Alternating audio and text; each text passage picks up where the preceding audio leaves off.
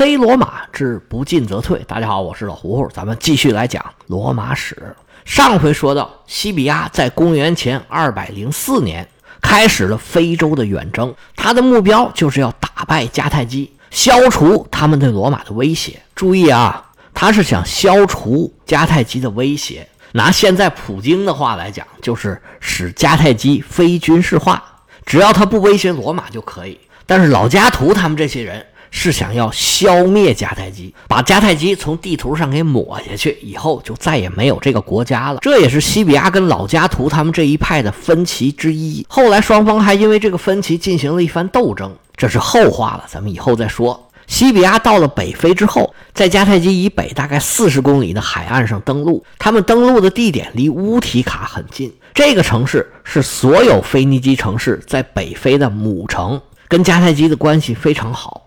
它是迦太基的势力范围之内唯一被允许建城墙的一个城市，也是因为这个原因，这个城市暂时得以保全。它旁边的农区、牧区都被罗马人洗劫一空，东西都给抢走，人也给抓走了。西比亚到达北非的时间是公元前二百零四年的春末夏初，他一到就引起了迦太基的巨大恐慌。他们仓促之间主动跟罗马打了两个小仗，都被西比亚打得大败而归。哎，不对，大部分人呢连归都归不了了。然后他们就不敢出击了，一直守在城里头。西比亚也掂量掂量手下这点人，他也并没有围攻迦太基城，进攻旁边的乌蒂卡城，并没有成功。随后他在西班牙的老对手哈斯德鲁巴吉斯哥带着两万步兵、六千骑兵来到罗马军营的附近。准备抵抗罗马人，他这支军队的人数还没有罗马军队多，不过他手里头有一个大杀器，那就是战象。他们为了这场仗啊，现去森林里抓了很多象，不过这些象好像都没怎么训好，为后边的战役埋下了隐患。哈斯德鲁巴回来之后，另一支大军赶来跟他会合，这支军队的数量比罗马人和迦太基人数都多。这就是努米底亚西王国的国王西法克斯带的军队。西法克斯大军一到，跟迦太基军队是兵合一处。罗马军队受到限制，一直到冬天，他们也没有什么作为。不过西比亚不骄不躁，他耐心的在等待着时机。他跟汉尼拔一样，知道要把对方打败，首先要剪除对方的羽翼。现在从效果上来看，汉尼拔做的就不是很好。其中有一个重要的原因，就是罗马这个羽翼啊太多了，它捡不过来。这个应该是说，罗马在意大利半岛上罗马化推进的比较好，认同罗马的比较多，而始终把汉尼拔视作是外敌。汉尼拔始终也没有成功的瓦解罗马的同盟。在坎尼之战以后，有不少希腊的城邦倒向了汉尼拔，但是随着卡普亚的陷落，汉尼拔又被打到了解放前。而他的弟弟哈斯德鲁巴曾经有一度让埃特鲁里亚地区不少的城邦有归顺的可能，但是他没能像汉尼拔那样打出漂亮的胜仗，更没能扩大战果，到最后自己还战败身死，这个机会也就凉了。而比起罗马，迦太基这个同盟啊，凝聚力可就差远了，因为北非的城市都没有城墙，所以也没有什么抵抗能力。城墙这玩意儿现修你也来不及呀。所以在迦太基原来的势力范围里头，大部分这种城邦同盟他们都指望不上，唯有乌迪卡有城墙。但是乌迪卡呢实力有限，他们看着罗马人在旁边还都直哆嗦呢，还指着迦太基帮自己呢，根本就没有能力向迦太基提供援助。就算是他们能提供援助，他们能出那点东西也是杯水车薪，起不了什么作用。实际上能帮上迦太基忙的同盟有三方面的势力，最重要来的也最快的。就是努米底亚人。现在努米底亚得势的是西王国的国王，名字叫做西法克斯。他现在是迦太基主帅哈斯德鲁巴基斯哥的女婿。据说他带了五万步兵和一万骑兵，这个数啊有可能有点夸大，但是肯定也不少。他们是迦太基最倚重的力量。努米底亚人的发挥，甚至可以说决定了战争的走向。其实西比亚也一直在争取西法克斯，但是现在有了哈斯德鲁巴的女儿索夫尼斯巴这层的关系，他们跟迦太基的关系暂时还是属于牢不可破。西比亚只能另想办法。不过西比亚手上也有一张王牌，那就是另一个努米底亚王国的国王马西尼萨。他在跟西法克斯的竞争之中吃了大亏，他现在没钱没人，连兵都没有。他想要恢复往日的荣光，只能靠罗马。而他的价值在于信息。作为努米底亚人的国王，他知道努米底亚人做事的方法，考虑问题的套路。而且他在努米底亚人里头啊，人脉广阔，毕竟是一国之主，很多人都还要给他三分薄面，所以他想要得到什么信息还是很方便的。而随着局势的发展，马西尼萨对于罗马人有更大的用处。什么用途？我暂时先不剧透，咱们回头再说。关于努米底亚在什么位置，您最好啊在地图上先找一下。咱们打开北非的地图，你就会看到一溜有六个国家，三个面积比较大，三个面积比较小。这三个面积比较大的国家呢，东边是埃及，它的西边是利比亚，利比亚西边是阿尔及利亚。在阿尔及利亚和利比亚中间，在沿着地中海这一块夹着突尼斯这个国家，在最西边，也就是阿尔及利亚的西边，沿海有两个面积相对比较小的国家，是摩洛哥和西撒哈拉。当时埃及是托勒密王朝，它西边这利比亚呢，属于托勒密王朝的势力范围，而迦太基就在现在的突尼斯境内。那时候管利比亚以西，现在阿尔及利亚这个地方叫努比亚。那生活在努比亚的人就被称作努米底亚人。我们说的这两个国王，也就是西法克斯和马西尼萨，他们统治的地区就在阿尔及利亚的北部。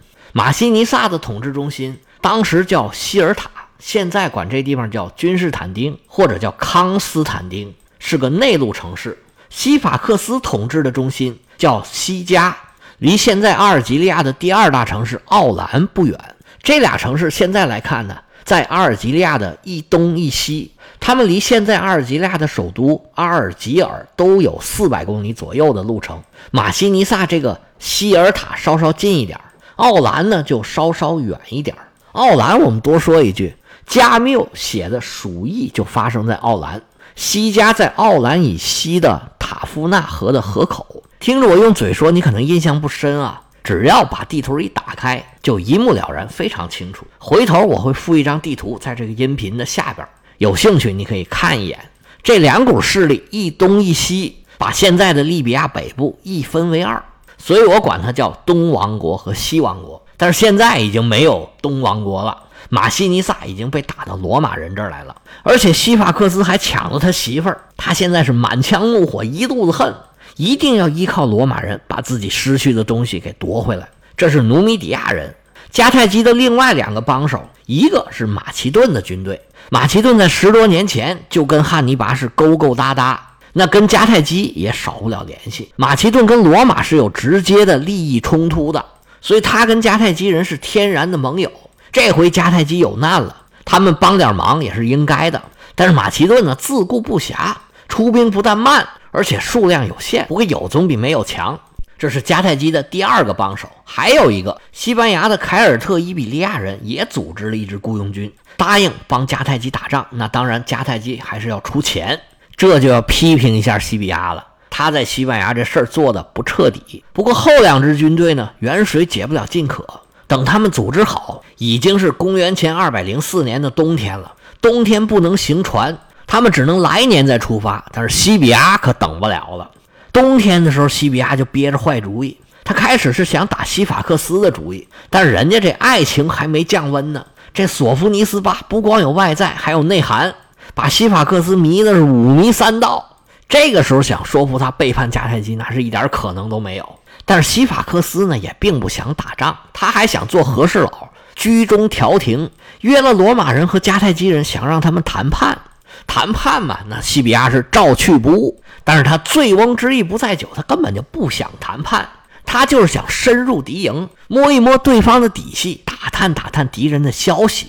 他带的人里边啊，掺了几个百夫长，在努米底亚人那转了一圈，回来西比亚就召集开会，各方的信息一汇总，大家七嘴八舌，纷纷给出自己的意见。大家发言完了，西比亚坐在那儿半晌无言。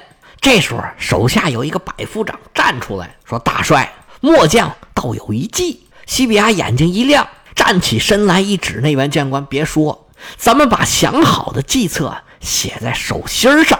来呀，笔墨伺候。只见二人刷刷点点，在手心上写了一个字儿，然后握着拳头，俩人数一二三开。俩人把拳头打开，看着对方手里写的字儿，是哈哈大笑。哇哈哈！原来俩人手里都写了一个火字儿，这是西比亚吗？这是诸葛亮。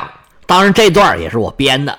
不过，西比亚想用火攻可是真的。西比亚在西法克斯的营房转了一圈。回来之后，满脑子就是这个事儿。因为西法克斯的营房是用茅草搭建的，这个东西是点火的好材料啊，沾火就着，好点它不好救。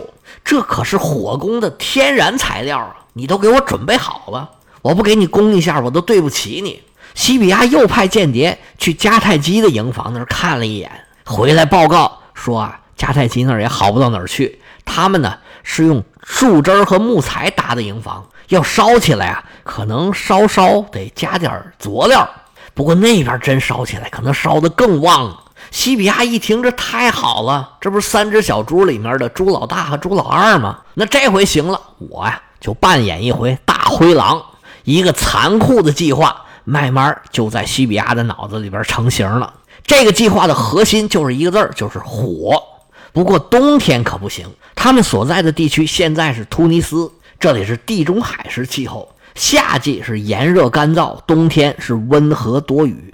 它从十二月份到二月是雨季，老下雨，那草木很湿，不好点。等到来年开春天气也热了，气候也干了，也不下雨了。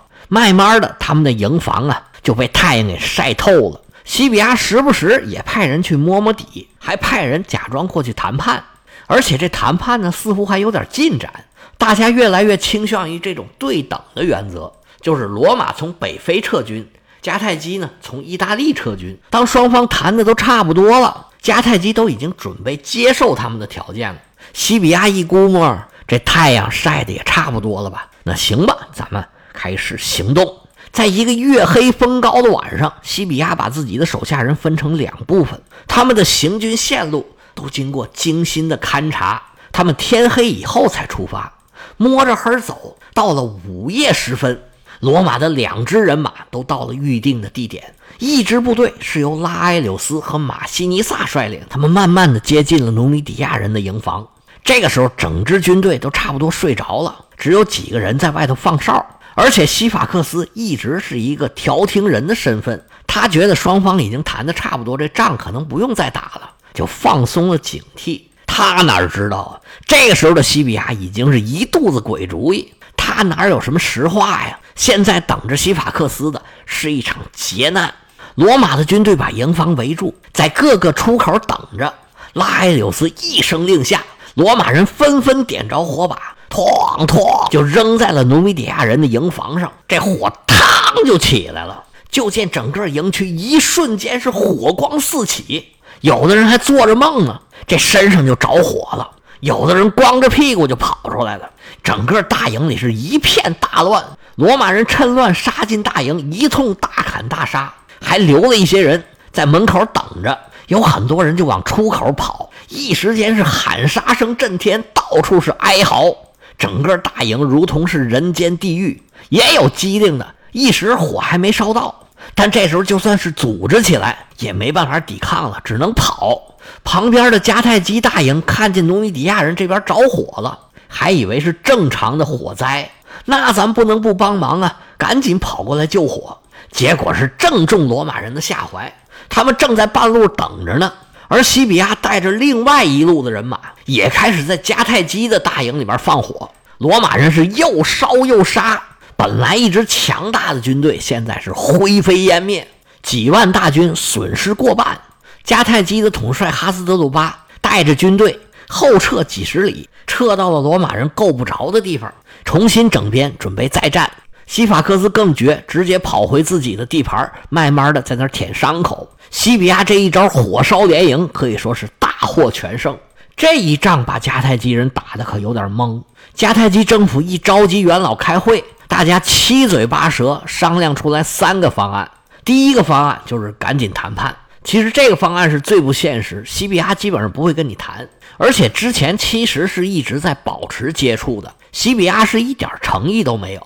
他现在又刚刚打了胜仗，你现在开什么条件他能答应呢？第二个方案是赶紧把汉尼拔给召回来，一方面呢能让汉尼拔保卫祖国，他要是能在迦太基坐镇，西比亚就显得没有那么可怕了。而且如果让汉尼拔和马哥都回到迦太基，这对罗马呢是一种安抚。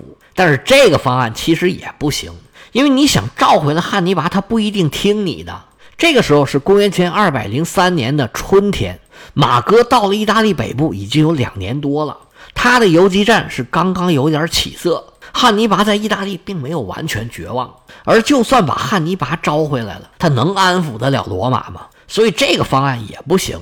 其实迦太基人并没有选择，只能执行这第三个方案，就是硬刚。持这个观点的是迦太基现在的主帅哈斯德鲁巴，汉尼拔他们的巴卡家族也支持这个方案。开始他们是害怕西比亚来攻城，结果等了几天，西比亚并没有攻城，他跑去打乌蒂卡去了。当然了，还是没打下来。哈斯德鲁巴一看还有机会，就重整军队，要跟罗马人决一死战。他派人去请西法克斯。开始这位努米底亚国王还有点犹豫，但是一看自己这小媳妇这脸色不对。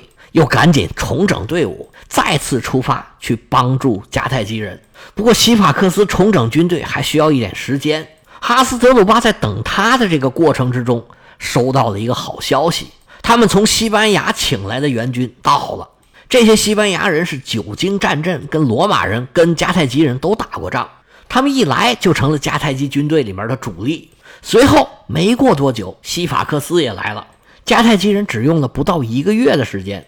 就重新集结起来一支队伍，也算是非常厉害了。他们在迦太基南边一个叫大平原的地方，这当然不是汉语了，是迦太基他们自己的语言。在这个地方集结了三万人的军队，准备跟罗马人进行决战。迦太基人的行动，罗马人是一清二楚。为什么呢？因为他们有一个地头蛇帮他们收集信息。这地头蛇不用问，就是马西尼萨。他们所在这地方本来就是马西尼萨的故土，原来这都是归他管的。这附近发生的风吹草动，怎么可能瞒得过马西尼萨呢？西比亚得知迦太基军队在大平原集合，他决定马上出击，趁对方立足未稳，打他一个措手不及。西比亚之所以这么做啊，是因为他非常清楚对方的状况。在刚刚结束的夜袭战里头，迦太基军队损失惨重，他们新招的军队啊。可能还互相都不认识呢，更别提什么训练了。他就想趁着这支军队啊，有很多人是毫无经验，整支军队缺乏协作的情况下，快刀斩乱麻，把他们消灭在萌芽的状态。其实迦太基人也未尝不知道这件事儿。对迦太基军队来说，比较合理的策略是避免跟罗马进行正面接触，这就是废边主义嘛，就是罗马人对付汉尼拔的办法。我让你补给有困难。牵着你走，你这个补给线越拉越长，实在受不了的时候，你要撤了。这个时候我再打你。而且罗马人还有一个累赘，那就是他们的舰队，他们坐船来了，你到时候还得坐船回去呢。而且你这是海外作战，你要保持和本土的联系，你都得依靠你那个舰队。如果这个时候把主力的军队拉出去跟人家会战，你的营地、你的舰队必然会空虚。如果这个时候迦太基人全力出击，掏掉你的老窝，那西比亚可就狼狈了。如果这种状况发生，那西比亚就难免重蹈他的前辈，也就是多年前登陆北非的雷古鲁斯的覆辙。如果这个时候出击，对西比亚来说无疑是一次冒险。那西比亚会做出何种安排？他这个冒险成功了吗？咱们下次接着说。